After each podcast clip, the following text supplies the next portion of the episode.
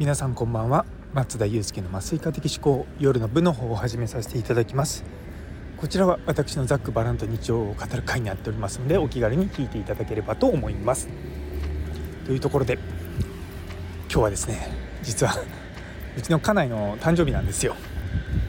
なので急いで帰りたかったんですがやっぱり例によって例のごとく忙しくてですね今ちょうど6時前なんですけどようやく今病院を出るところです。そうなんでこれからあのケーキを買って帰ろうかなと思ってるんですけどまだ売り切れてないかどうか心配です。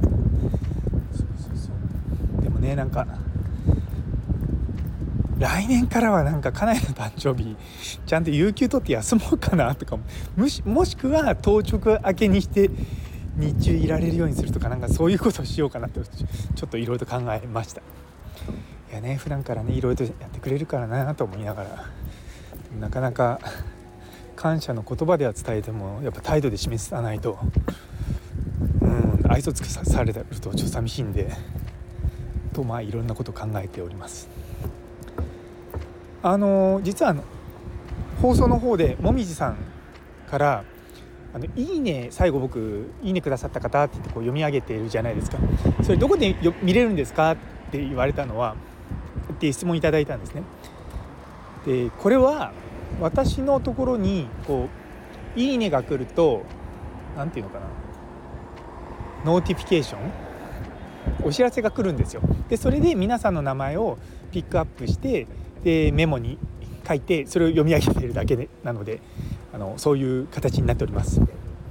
やでもねこの「いいね」とかねコメントとかね本当に嬉しいんですよ。あのこういった放送長く続けていく中でなんかこう自分が話してる内容を誰かが聞いてそれに対してねこう反応してくれるってだけでも本当に嬉しいなって思います単純に考えて毎日職場の人以外が自分の話って聞かないじゃないですか、まあ、職場とか家族とか以外が自分の話を聞くってことがないわけですよ。でそれがたとえ10人でも20人でも聞いてだって1日10人知らないとこにいる人10人20人話しませんからねだからそう思うといやこのスタンド FM ってすごいなと思うんですよ。そうあのもちろんねツイッターとかと比べると全然拡散力ないので寂しい感じはするんですけれども でもそういう媒体なんでねのボイシーとかでもみんなこうなかなかフォロワーが増えないとか再生回数が上がらないとかなんかそういうのね皆さん悩んでらっしゃるらしいんですけどまあそういうもんですからねこれは。でそう思ってしまうとすごく気楽に、うん、できるのかなと思っております。というところで、えー、最後まで聞いてくださってありがとうございます。今日という一日が皆様にとって素敵な一日になりますように。それではまた明日。